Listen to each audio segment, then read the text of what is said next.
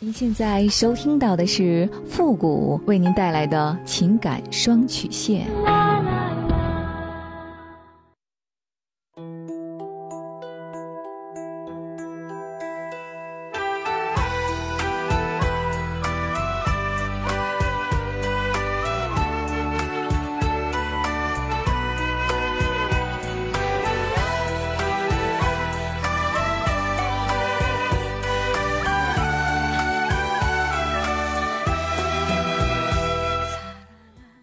开启两性沟通之门，解答您的情感困惑。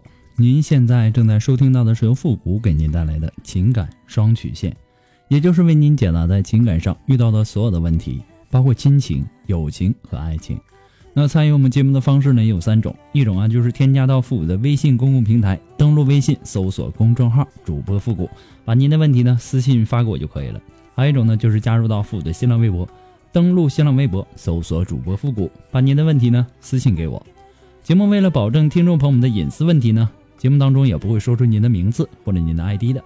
第三种呢，就是加入到我们的节目互动群。那么由于之前的千人群已经满了好多了哈，我们又开辟了一个新群，群号是幺五零零九三三八。重一遍，QQ 群幺五零零九三三八，把问题呢发给我们节目的导播就可以了。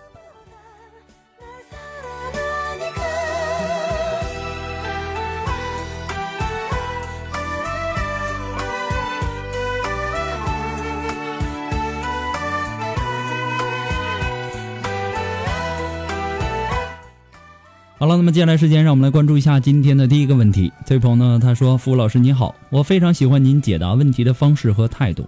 我今年呢四十三岁了，我老公呢比我小，今年三十八岁。我是二婚，有个问题呢一直困扰着我。我和老公呢都是离婚又再婚的，我们在一起呢会经常为小孩的问题吵架。我的孩子呢已经二十岁了，他的女儿呢十三岁了。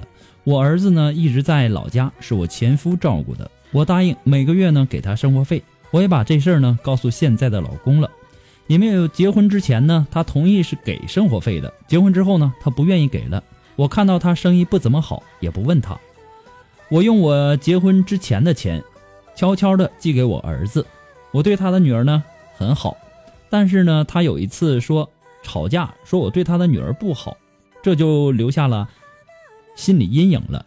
我也没有以前那么爱他的女儿了。最后呢，他说我的儿子他不管。但是呢，我要管他的女儿。我说那当然不行。我的让步是他不管我的儿子，不管，我不管他的女儿，他不愿意。他说我娶你来做什么？现在呢，我的心里好痛，我不知道我在他的心里是什么位置。希望复古可以帮帮我，谢谢。应该说呀，再婚家庭的问题啊，的确很多。能够将双方的孩子都视如己出吗？不可否认的是。与亲生孩子的关系啊，肯定与非亲生孩子的关系是有差别的。那么，接受这种现实，才能够找到成为公正的父母的一个法则。每个孩子啊，他心里都是有杆秤的。两个人既然都是经历过一次婚姻的，无论怎样，那么前一段婚姻的经历呢，所带给每个人的内心这个影响啊，是不会轻松的。再一次的走进一段新的婚姻里，他们常常不由自主的会和前任去做一个对比，时常啊会把眼前的人当做原来的那个爱人，出现意识层面的幻觉。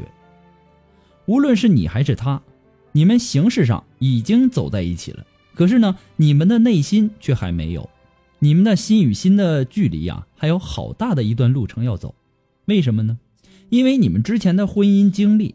之前的经历不得不让你们内心有对比、有防范，或者说有更高的期待。有对比比较啊，好理解。拿你们的问题来说呀，你已经对他的女儿很好了。那么这里的很好呢，其实是在你拿你对他的女儿和他对你儿子在对比。那么从你的描述当中啊，可以看到。他对待你儿子显然没有说你做的那么好。说实呃，说实话啊，如果说人与人在这个相处当中啊，我们都在做对比，我们是很累的，也会遭遇到很多的失望的。每个人的价值观、人生观的标准不一样，处事的方式和方法也不一样，对吧？即使你做的再好，也比不上这个女孩的亲妈妈，对吧？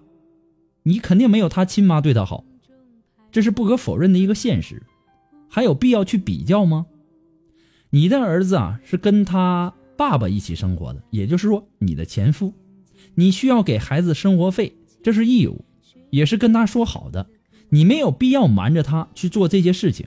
尽管你的隐瞒似乎是为了他好，那么其实这样的隐瞒，他总有暴露的一天。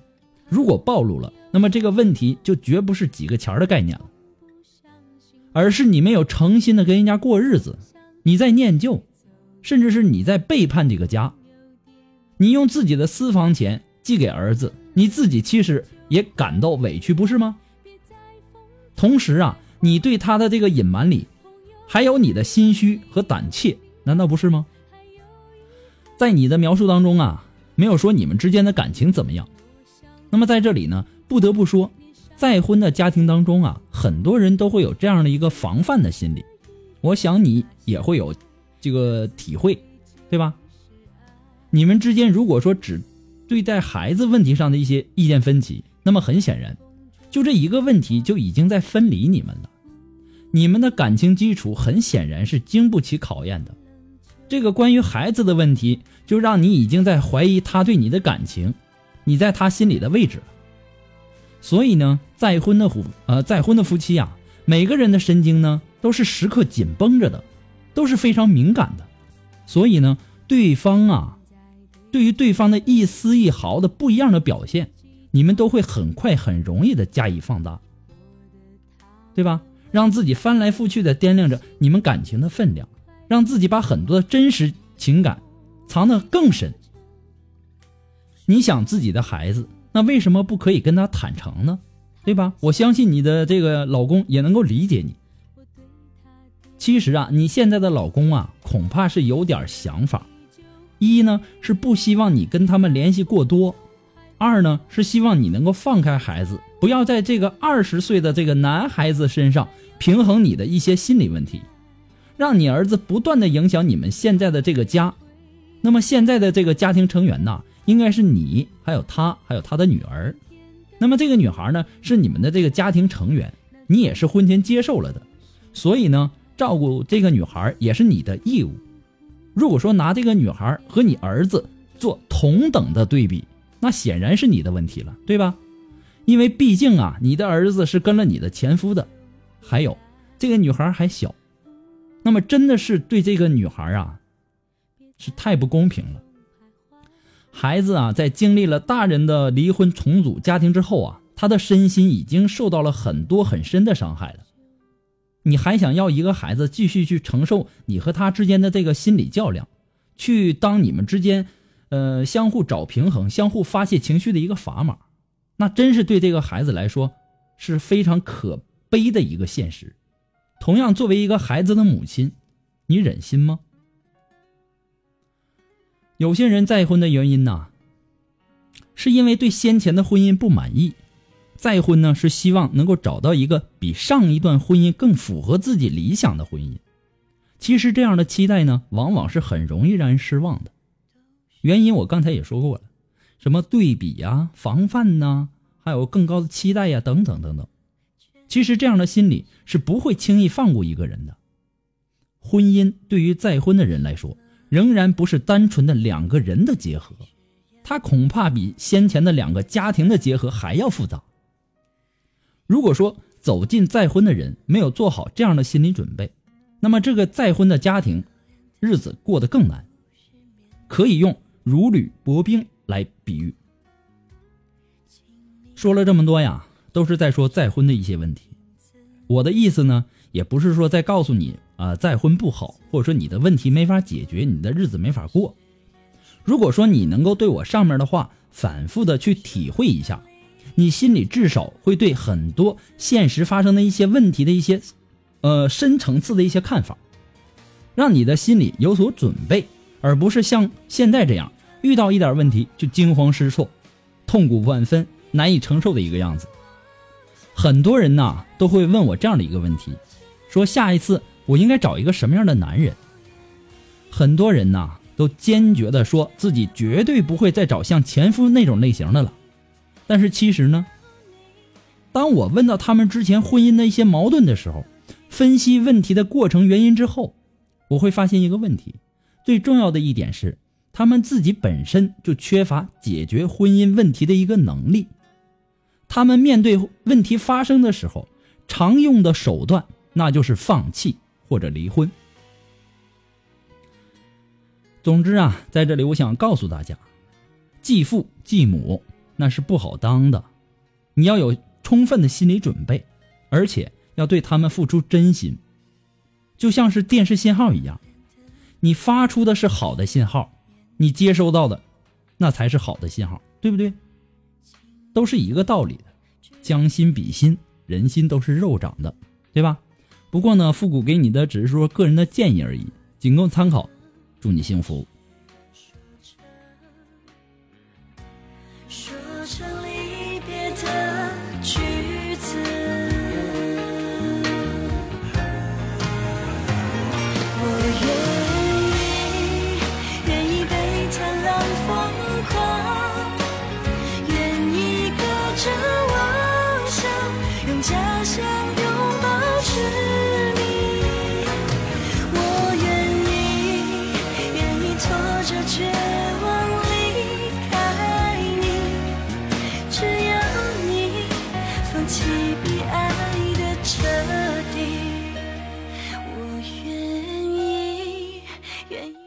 如果说您着急您的问题，也或者说您文字表达的能力不是很强，怕文字表达的不清楚啊，也或者说你的故事不希望被别人听到，或者说你不知道和谁去述说，你想做语音的一对一情感解答也可以。那么具体的详情呢，请关注一下我们的微信公共平台，登录微信搜索公众号“主播复古”，在我们的情感解答一栏里啊有详细的介绍，希望大家能够关注一下。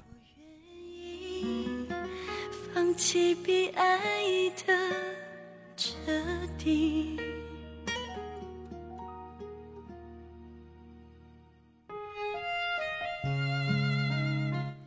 好了，那让我们来继续关注下一条问题。这位朋友呢，他说：“父你好，我听您的节目一年了，我一直以为自己很独立，学历呢是研究生，也算是有点小能力。我认为我从来不需要别人的安慰和帮助，什么事儿呢自己都能够搞定。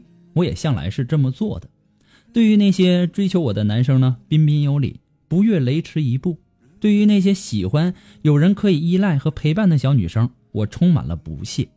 直到有一天，身边的同学。”大多数都有了伴儿，有的还结婚生子了。我经常受到这样的教训，就是女人到了一定的年龄段就要做一个年龄段的事儿，不要老是与众不同，做一个平凡的女人才是最幸福的。我开始反省我自己，为什么这么恐惧感情？大概是因为我可以抓住的东西太多了，而且从中都能够获得安全感。对于感情这种不稳定的东西。可能就有一些恐惧，与其说我不愿意拥有一份感情，不如说我已经丧失了经营感情的能力。小时候，我生长在单亲的家庭当中，我在家庭里受过感情的伤。长大以后呢，又经历了一段短暂的失败感情，这都让我感觉把握不住感情，怕得到，更怕失去。大概就是这种所谓的理性，把幸福通通的赶跑了。我喜欢和陌生男孩聊天，谈心事。可是呢，每当有人提出通话或者说见面的时候，我就充满了恐惧。我的第一反应应该就是该消失了。我和以前的男朋友呢，偶尔还会发微信或者说网上聊聊天。可每当他提出要见我，或者说想和我重新开始的时候，我又充满了恐惧。唯一的选择还是逃跑。这就是我的不安全感吧。我怕失去，所以说连得到的机会我都不敢接受。我一直在跟自己说，要做一个有勇气的女孩。我可以很坦然地站在很多人面前谈论自己的工作上的事儿，可以在很多很多朋友面前侃侃而谈。但是，一旦遭遇感情，我就像变了一个人似的。甚至是和有有点好感的男生单独相处的时候，我的心。就会慌到让我想逃跑的地步。我经常在想，我是怕什么？我希望复古老师可以看到我的信息，谢谢。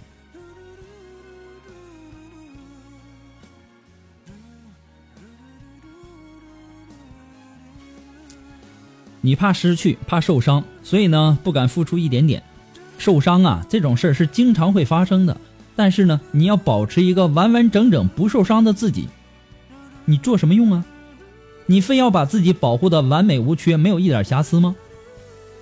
受一点伤不要紧，受伤以后我们要学会吸取经验，总结经验教训，对吧？受一点伤有什么不可以的呢？世界上有谁永远是得到的比付出的多呢？你对感情的恐惧，说到底是不敢承担感情的风险。你怕万一不能够顺利的发展，就会受到挫折啊挫折，受到伤害，所以呢，你宁愿逃跑。你说你理性，其实你的这种心理啊，根本不是理性，而是不折不扣的不理性、不健康。遇到问题要解决问题，而不是逃避问题。你认为逃避是解决问题的唯一办法吗？你说你很独立、很优秀，每个人都必须接受我、对我好。我不能受一点感情的这个伤害，否则我就痛不欲生。你以为自己是伊丽莎白女皇吗？就算是女皇，她也不敢保证这一辈子她不受感情的伤啊，对吗？别人可能喜欢我，对吧？我也可能喜欢别人，但我喜欢的和喜欢我的，不见得正好是一个人。就算是我们彼此的喜欢。但是他喜欢我不见得，嗯，过多的我喜欢他。即使是我们彼此都喜欢，那么生活习惯和个性也不见得合得来呀。其实这都是正常的，都是有可能发生的一些事情。如果我喜欢的人不喜欢我，我可能会很伤心。但是呢，过一段时间呢，我会恢复，并且寻找下一段感情、下一段爱情。如果我喜欢他。比他喜欢我多，在可以接受的范围内，我也愿意为了爱而付出。如果我们的个性不合，我会试试看能不能够尽量的磨合。这才是一个健康的思想和认知，是健康情绪和健康生活的一个前提。那么，对一些不健康的观念，还有你的坚持，往往才是自己痛苦的来源。不过呢，富苦给你的这个。呃，建议啊，仅供参考。祝你幸福。是另一个我